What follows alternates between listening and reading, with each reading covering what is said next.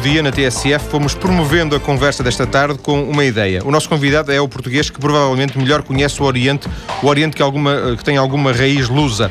Joaquim Magalhães de Castro é jornalista, fotógrafo, investigador da história da expansão portuguesa. Escreveu diversos livros, o mais recente dos quais, Mar de Especiarias, está nesta altura a ser apresentado. Joaquim, boa tarde, viva. Boa Obrigado. tarde, viva. Obrigado por teres vindo.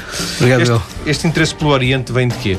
Como é que nasce? Uh, o interesse pelo Oriente é já muito antigo. Eu sempre tive um fascínio pelos, uh, pelo, digamos, pelas Índias norte-americanas quando liavam na desenhada. E então tinham aquelas feições orientais. Isso vem desde miúdo. Achava aqueles cabelos das quás, as feições dos olhos amendoados. Eu creio que, que a minha paixão pelo Oriente vem daí, portanto é muito antiga. De qualquer forma, tu depois acabaste por ir parar a... Mas... Fui parar ao Oriente. A primeira viagem que fiz fora da Europa, uh, naturalmente foi a Índia, portanto, aquele, a mística da Índia, e, e depois andei por aí, Índia, Nepal, uh, Paquistão, depois acabei por entrar pela China, uh, numa altura em que está, a China está a abrir ao turismo, altura muito difícil. Estamos a falar de quê? De 90 e... Estamos a falar a finais dos anos 80, uh, 89 creio, atravessei aquela zona o chamado Conjará Pass, que fica ali naquele triângulo entre o Afeganistão, norte do Paquistão pouco e o Xinjiang. Muito, muito, muito bonita, uma zona muito bonita, fascinante. Atualmente, se calhar, um bocadinho um bocado Mal frequentada. Sim. E na altura a China tinha, tinha aberto essa fronteira. E fui dar a Kashgar, uma cidade pá, parada no tempo, eh, da Rota da Seda. E, e depois a partir daí fui, fui regressei, voltei e acabei Portugal. Ainda estavas em Portugal nessa altura e, uh, fazias, ias fazer as viagens, mas estavas em Portugal, era isso? Não, não, tinha deixado Portugal. Tinha deixado Portugal. E estavas em Macau, é isso? Não, não, estava estava em Portugal e fui fazer viagem. Ah, sim, exato. Depois fui, fui parar a Macau porque entrei, acabei depois por entrar na China. Tive bastante tempo nessa província de Xinjiang, nessa remota oeste da China, e acabei depois por entrar na China propriamente dita e tive a curiosidade, vou a Macau, vou a Macau, com aquela ideia, vou lá ver como é que aquilo é, tinha uma curiosidade, mas nunca tive a intenção de, de viver em Macau. Mas acabaste por viver?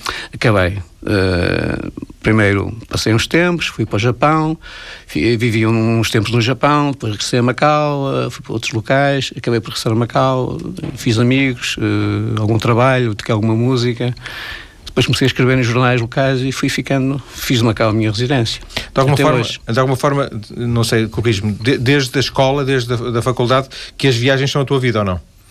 Uh, pode dizer-se, sim, sim.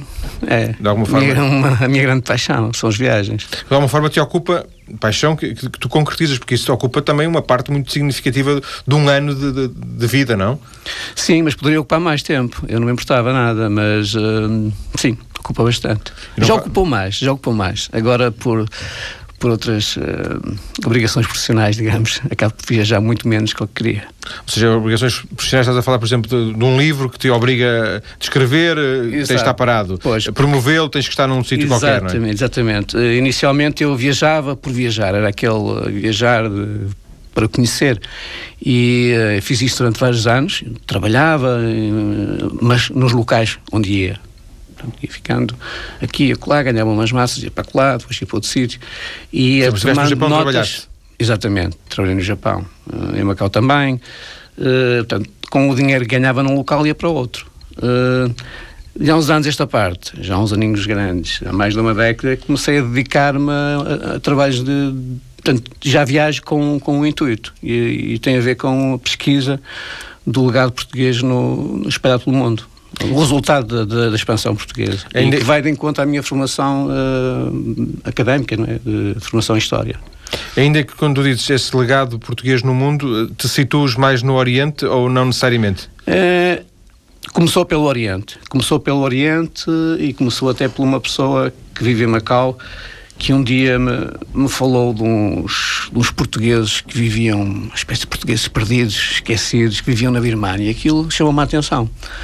Eh, aliás, eu já tinha ouvido falar disso uma vez que, por curiosidade, em Pequim, fui à Embaixada de Myanmar, é? da Birmania, e, só saber se era possível arranjar um visto, e eles falaram: ah, você é português, então quando for à Birmania tem que ir à Ilha dos Portugueses. Eu fiquei com aquela coisa na cabeça: é Ilha dos Portugueses, mas o que é isso?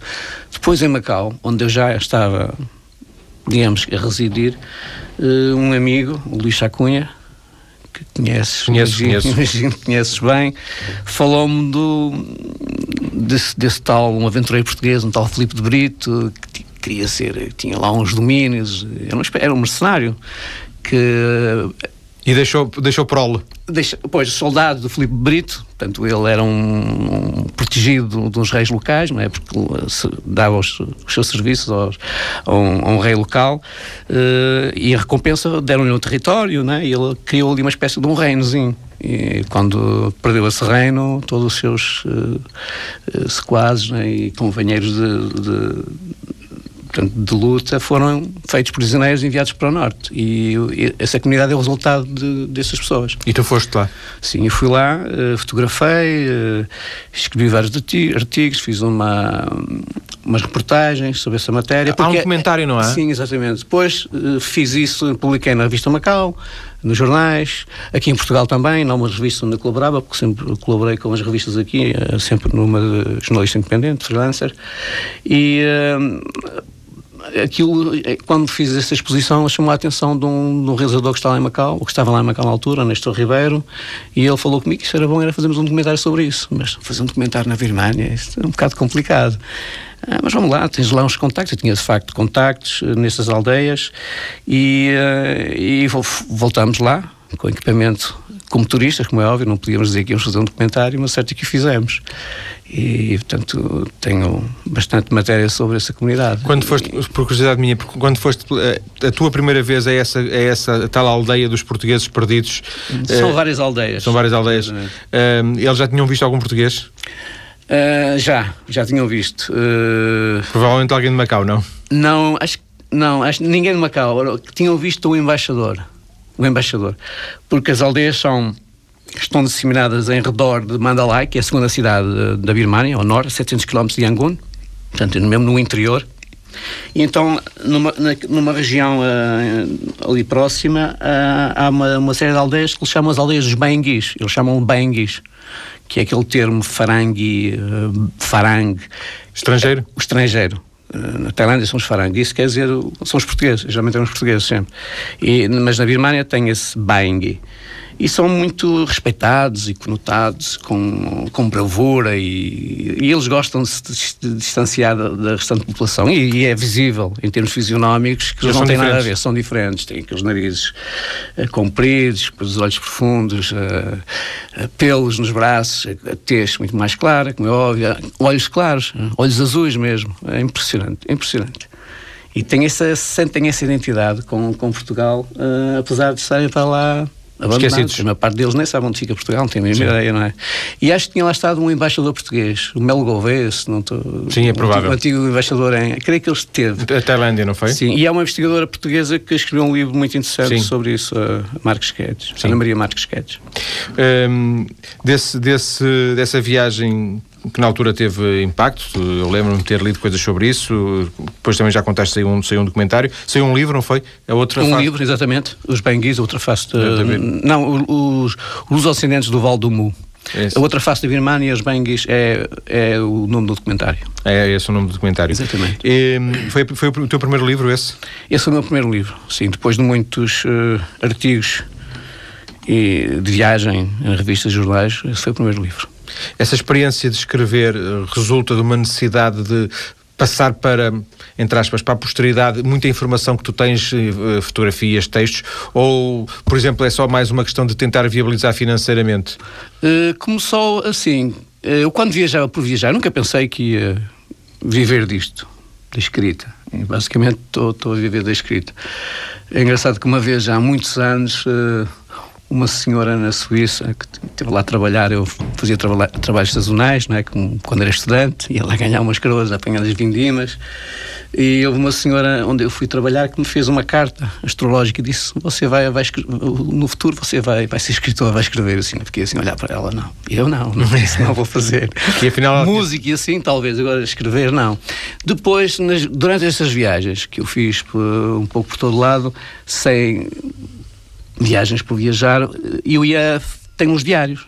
Eu tomava notas, escrevia dia a dia, com aquela letra desenhadinha e tal, colava umas coisas, fazia uns desenhinhos e tenho esses diários comigo, que um dia penso publicar.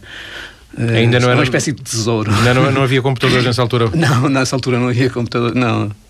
Não, ainda era. Mas imagino que agora, agora te faças acompanhar por um computador. Agora sim, é sempre um computador. Então eu escrevia isso. Depois em Macau, depois de uma viagem feita ao Tibete, foi aí que comecei a, a, a escrever crónicas de viagem. Sim. E portanto tornei-me jornalista, digamos. Sim. Este Mar de Especiarias, uh, o novo livro, sim. resulta de uma viagem à Indonésia. A Indonésia. Isso é um livro que foi publicado o ano passado e resulta de uma viagem que eu fiz uh, há 3, 4 anos, uh, na zona ali do sul, as chamadas Fundas Meridionais, que são aquela Ilha das Flores, uh, Adonara, Solor, que são ilhas muito próximas de Timor. E depois, a segunda parte do livro é a zona mais acima, chamada as Malucas propriamente ditas, as Ilhas Malucas. Malucas. Malucas. Sim. O termo próprio até é Malucas, nós é que usamos o termo inglês Malucas. E, eh, isso, isso vem. Eh, foi, foi inspirada num, num livro escrito pelo, pelo último embaixador em, em Jacarta, o António Pinto, da França. Embaixador encarregado de negócios, que foi o nosso representante diplomático antes do corte de relações diplomáticas com a Indonésia. E, uh, portanto, durante esses anos, 25 anos, até ao reatar das relações, nada foi escrito Portanto, a Indonésia, aliás, tem, é vista ainda um bocadinho como um, um inimigo. Um inimigo. E não, não, é, não, porque nós temos muito a ver com a Indonésia.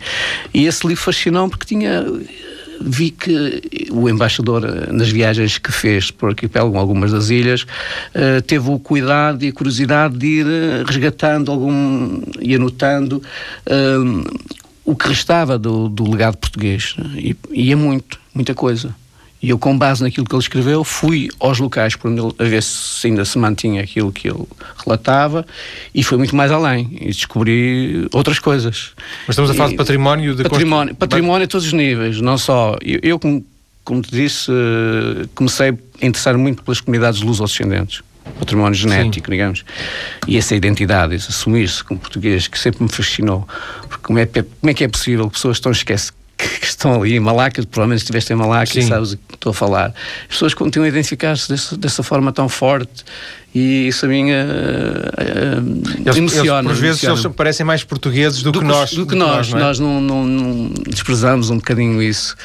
E, uh, e esse, esse património não é só genético também também é muito, e também não é só das pedras, não é só fortes Sim. e canhões, também está presente há muitos, muitos fortes, muita pedra, alguns em estado lamentável, todos destruídos. Um, uh, eh, mas também há muito património a nível, por exemplo, do folclore. Estamos a, a música, falar da Indonésia. Indonésia. A música folclórica indonésia. Tu vais do norte de Sumatra, ali às ilhas de Tanimbar, lá no sul, já quase, a Papua até, portanto, quase até a Austrália, e, uh, e a, a sonoridade, aquilo soa música minhota em todo lado, é impressionante. E há instrumentos que são nitidamente de origem portuguesa, os bombos de caixilho, eh, numas zonas mais do que nas outras. Depois também há na culinária, o vocabulário, uh, tradições orais, uh, vestuário, danças, em, em número. É, é, impressionante.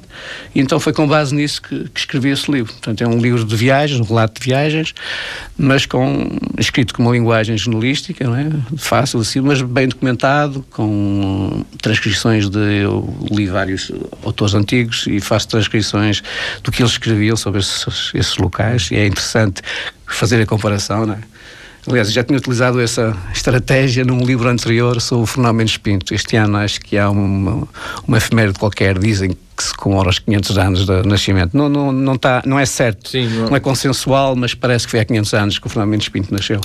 E eu, em 2004, uh, respondendo a um desafio que me lançou a Ana Paula Laborinho, a doutora Ana Paula Laborinho, que estava, altura, é... estava no IPOR atualmente, é, é presidente do Instituto Camões, é? Camões, exatamente, e ela então um dia, oh, Joaquim, você anda para aí para, como o Fernando Mendes Pinto, acho que devia fazer um trabalho sobre isso. E eu avancei com esse trabalho que ia precisamente seguir as pegadas do Fernando Mendes Pinto e fotografei. E então o que é que eu fiz?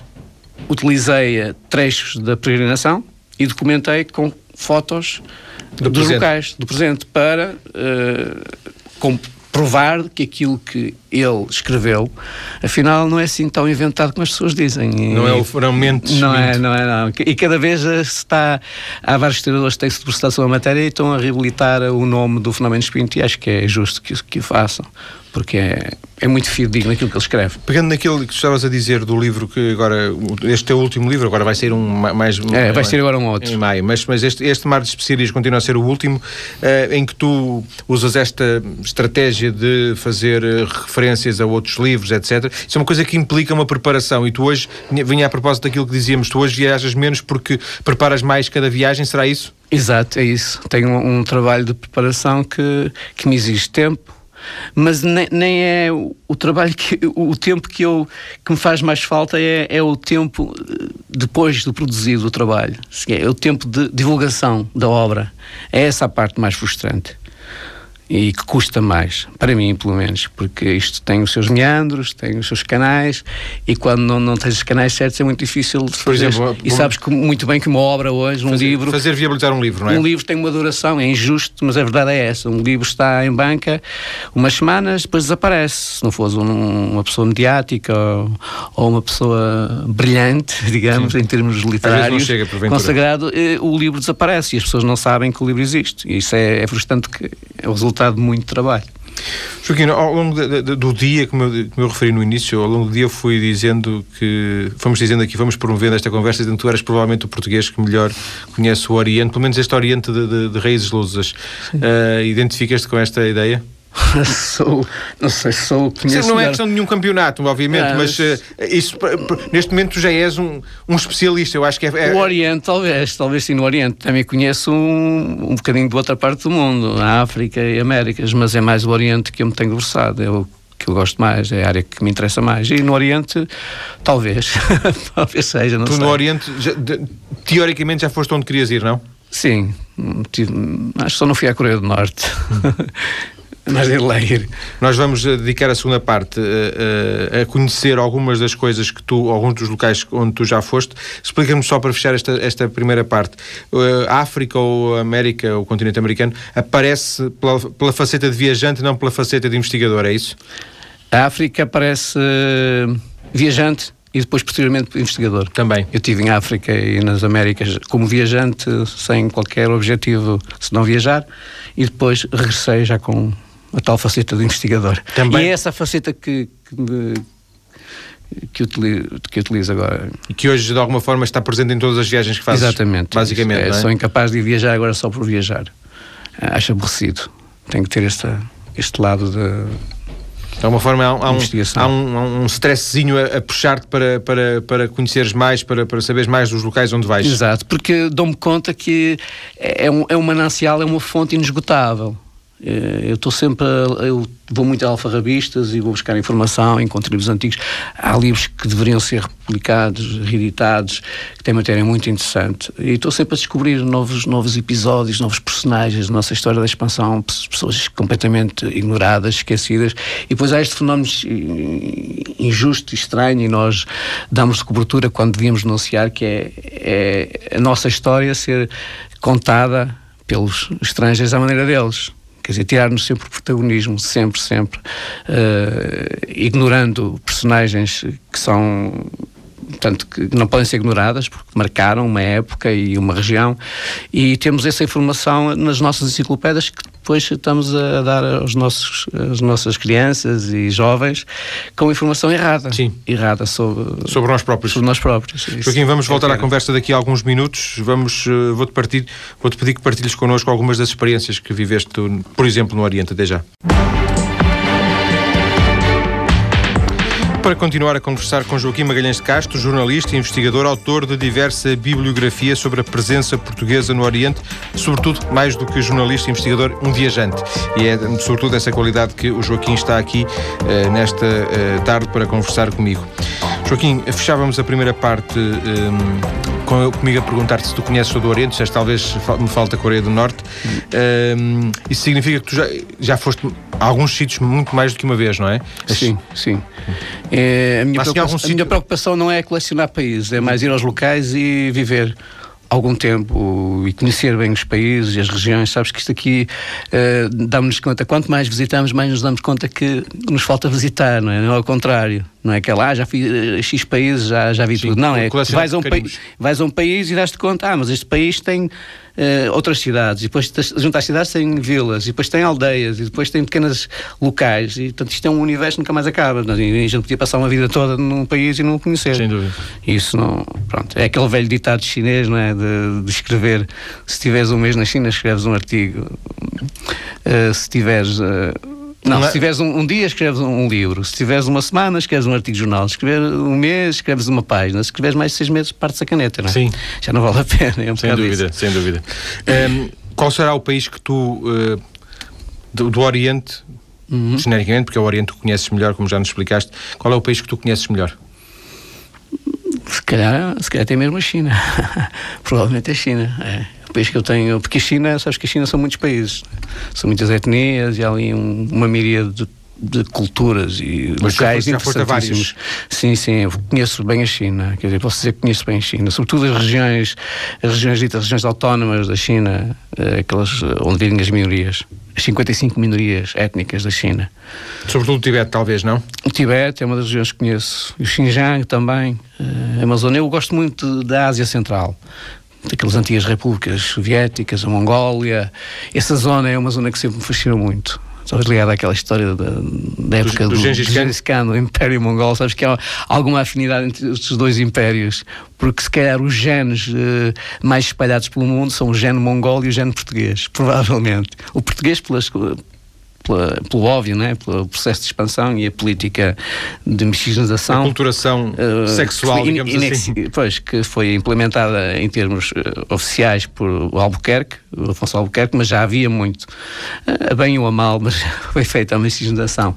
E o, e o Império Mongol também sabe-se muito bem que, ah, até porque tem a ver, quando estou a falar do, do, do gene mongol, não é só o, o povo mongol, é um, o conceito mongol é muito vasto. O mongol inclui muitas tribos diferentes, inclusive aquelas siberianas, né, que atravessaram o Bering e depois povoaram a América. Portanto, esse gene está espalhado por todo o mundo. Curiosamente, uh, uh, os pontos de contacto não terminam aí, porque são dois, são dois povos que de alguma forma tiveram uma preponderância global no mundo e hoje, não digo que estejam reduzidos às suas fronteiras, mas pouco mais do que isso. É? Exato, é? ficaram ali. Quer os portugueses, quer quer, Portugal, quer a Mongólia, são pois não, um pouco mais do que Não pintam nada, como se diz, não é? nas, nas, suas, nas suas fronteiras. Um, por exemplo, ir estar uma semana num sítio qualquer, uh, isso para ti é, é insuficiente? Uh, não, não é suficiente, mas eu prefiro estar mais que uma semana. Uh, agora até já me acontece às vezes ir a um local só ficar um dia. Aconteceu-me agora num projeto que fiz, tive envolvido ano passado, foi, visitei aqueles locais que tiveram concurso para a eleição das 27 Maravilhas de origem portuguesa, fiz uma viagem um bocado a contrarrelógio e, por exemplo, fui à ilha de, à ilha de Santiago, a ilha do. Como é que chama a ilha do. Em Cabo Verde? Em Cabo Verde, onde está Santiago, a cidade, a cidade velha, e fui num dia e vi no outro.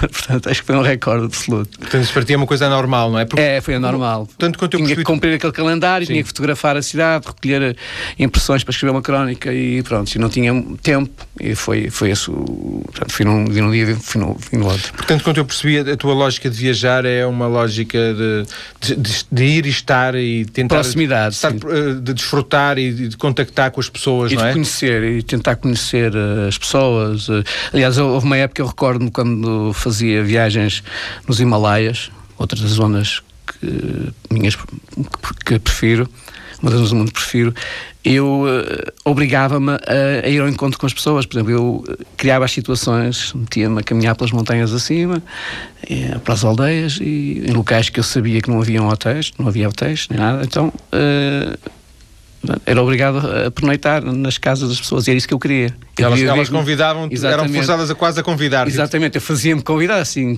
quem não quer a coisa. E não, e aquilo também surgia naturalmente, era óbvio, a hospitalidade está muito presente, com algumas exceções, há casos um bocado estranhos. Eu recordo-me para a questão de caminhar e as pessoas fazerem-me sinal, dizer que me cortavam o pescoço. É, é, ocidental? Sim, cenas um bocado estranhas. Depois há os cães, que é uma coisa terrível, os cães atiram-se atiram aos viajantes. O cão deve ser o, o pior inimigo do viajante. Pode ser o maior amigo do homem, eu gosto mais de gatos, gosto é. mais de gatos, gosto mais de gatos por isso, porque o cão, queres passar por um local total despercebido e tens um cão que começa a ladrar e tal. É, é terrível. Mas pronto, uh, outras ocasiões chegava, ajudava as pessoas a trabalhar nos campos, depois eles convidavam-me a entrar e eu via como é que eles comiam, como é que. Portanto, ia anotando nos meus cadernos de viagem. Sendo e tenho que... esse, esse, esse, isso em, em, eh, em, portanto, em di diários sim. registados sim. que um dia gostaria de publicar. A questão da língua uh, é sempre um problema, mas tentas ultrapassar de que forma? A língua é sempre ultrapassável. Uh, há sempre o inglês. E depois vai como vou ficando, fico bastante tempo nos locais, eu vou aprendendo, vou aprendendo os, as línguas locais, depois esqueço-as e. Sim, mas, há, é, mas pronto. Assim, alguma língua no Oriente que tu já consigas. Eu, houve uma altura em que falava um bocadinho do, do Uigur, que é, uma, é um ramo do turco, aquela zona do Xinjiang, do oeste da China. Os, os uigures, o uigur é, uma, é turco, né? é uma forma de turco. Cheguei a falar, uh, agora já esqueci algumas palavras. O japonês também cheguei a falar alguma coisa. O, o, uh, o hindi, portanto, a língua, o urdu. Portanto, na Índia. Exatamente, cheguei a falar isso. E não são línguas que tu, que tu aprendas por estudar, são línguas que tu aprendes por uh, é, empatia, não é? Empatia, exatamente. Contacto com as pessoas. É. Foi isso. Tens a noção de que de alguma forma podes começar a perder motivação para continuar a viajar porque já conheces tanta coisa? Não, nunca, não. Eu se pudesse, se tivesse os meios, ah, se tivesse nascido em palhas douradas, como se diz, e não tivesse que ganhar a vida, eh, às vezes tenho que escrever, eh, debruçar-me sobre matérias que não me interessam muito, em termos de, escrita, mas tenho que as fazer para, para vender para os jornais e as revistas, eu passava a vida a viajar. E há sempre matéria e, e assunto. Mas quando vais duas, três vezes ao mesmo sítio, isso não te faz perder algum. Não, não. Antes pelo contrário, porque é sempre são coisas novas, não é? E, e vais deixando pessoas, amigos. Uh, mas não costumo voltar muito aos locais porque há, há, há outros locais, há outros mesmo nos mesmos países, nos há outros, países, há sim, ao lado e mais para o sul, mais para o norte. Tem... Tens um, uma espécie de um atlas, eh, não sei se escrito, se mental. Tu sabes onde é que foste rigorosamente todo, a todos os lados? Ou a, a, cabeça já começa a fazer a confusão? Sei, sei, sei onde estive. estive em alguns locais. Sim. Um, Tens planos definidos, escritos para ir agora, daqui a três meses a este, daqui a seis meses a oito, a outro, ou as coisas vão acontecendo? Não acontecem. É, tem a ver com projetos que tenho em mente e que quero implementar. Uh, atualmente gostaria muito, ainda há pouco tempo estive na Mongólia a fazer uh, um documentário com base num, numa figura histórica portuguesa e gostaria de fazer outra série de documentários também. Agora voltar aos sítios, mas, mas para, para os filmar, seria filmar, isso? exatamente, exatamente. Filmar. Sempre nessa perspectiva de viagem, não com, não com aquele discurso professoral, né, de eu estive aqui, mas de levar as pessoas a viajar comigo. Sim. Através desse, de, de, imagens. Já te perguntei qual era o país que tu conhecias melhor, a China.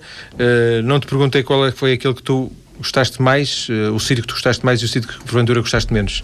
Então, gostar mais, eh, há muitos sítios que, um, um que sítio, marcam. Pode não ser um país, marcam. pode um sítio onde tu... Será? Eu, eu creio que o país que me marcou mais foi a Índia. E isso não, não sou o primeiro a dizê-lo, ouço muitas pessoas dizer isso. A Índia é um, é um local que mantém muita da sua identidade. É, era assim há, há 20 anos. Uh, há coisas que não mudaram na Índia em 20 anos, que é impressionante. Uh, é os cheiros, a intensidade, aquela diversidade de pessoas, de cores, uh, os contrastes. É um país que marca muito creio que a Índia é dos países que marca mais as pessoas. Uh, há um momento, amas, no momento seguinte odeias. Uh, é um país que bastante marcante. É um país que não é, se passa posso, posso escolher a Índia. Posso se passa indiferente. Porventura poderias escolher a Índia para o, para o bem e para o mal, não? Sim, para o bem e para o mal, sim. Ainda assim deve ter havido sítios onde tu te arrependeste de ir. Do género de chegaste e ao fim de algum tempo dizes o que é que eu estou aqui a fazer, vamos a embora. Uh, acho que não. Não? Acho que não, porque eu aprendo a ver. Uh, eu gosto, mesmo no sítio mais horrível. Assim, há momentos em que desesperas, há momentos terríveis, eh, de solidão, de, de tudo, mas eu aprendo a, a descobrir nos locais mais uh, hostis a beleza.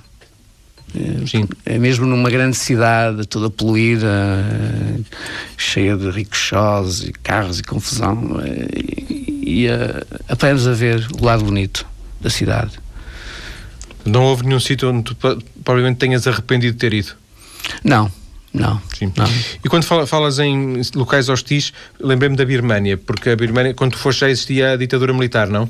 Sim, é um, sim, sim, já, já havia bastante. E o que significa que não, não terá sido fácil, não sei, porventura, circular dentro do país, eh, se és controlado, se não és, se tiveste algum tipo de problemas em algum país, não, não lembrei-me da, lembrei da Birmânia, mas pode ser noutro. Sim, eu quando, eh, pode ser o Tibete, por exemplo, que é o tema do próximo livro que vou lançar agora em, eh, em maio, na, na Feira do Livro. E, este, e o título é A Viagem ao Teto do Mundo. E, e foi mesmo no Teto do Mundo onde andei, o chamado a estrada mais alta do planeta.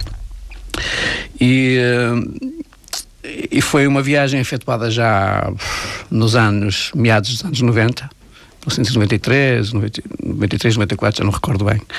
Uh, e que foi, é uma zona do Tibete que está interdita, digamos, aos, estrangeiros. Quer dizer, podes lá ir, mas tens que ter uma atração especial e vais em grupo e tal.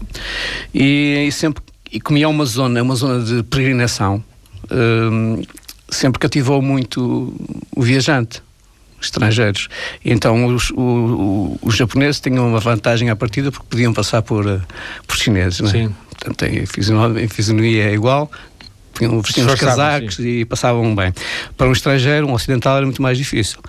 Uh, porque situa-se ali na é a zona oeste, ali uh, norte do Nepal, e há uma montanha que é considerada o ponto chakra da Terra, montanha sagrada, a mais sagrada das montanhas para os budistas e os hindus, o Monte Kailash.